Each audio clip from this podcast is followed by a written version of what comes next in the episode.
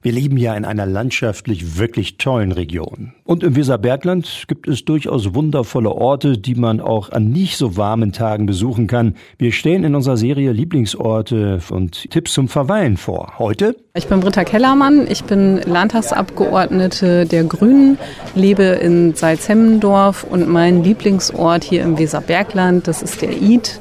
Und zwar speziell auch der, der Nord-Id, an dem ich einfach auch gerne wandern gehe.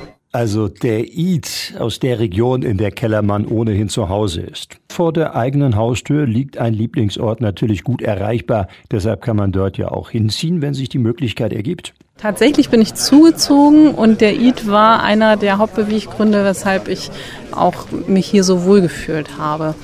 Ich bin hierher gezogen 2003 mit meinem heutigen Mann zusammen.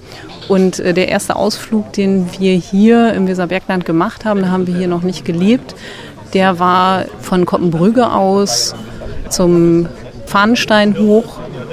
Und das hat mich wirklich schwer beeindruckt. Also die, die, die Fahne, die dort wachsen, äh, die Felsen, die Felsformationen. Und wenn man dann erstmal oben angekommen ist, wirklich der weite Blick übers Land. Also das ist schon eine tolle Belohnung dann. Der Id ist der Lieblingsort bei uns im Weserbergland von Britta Kellermann.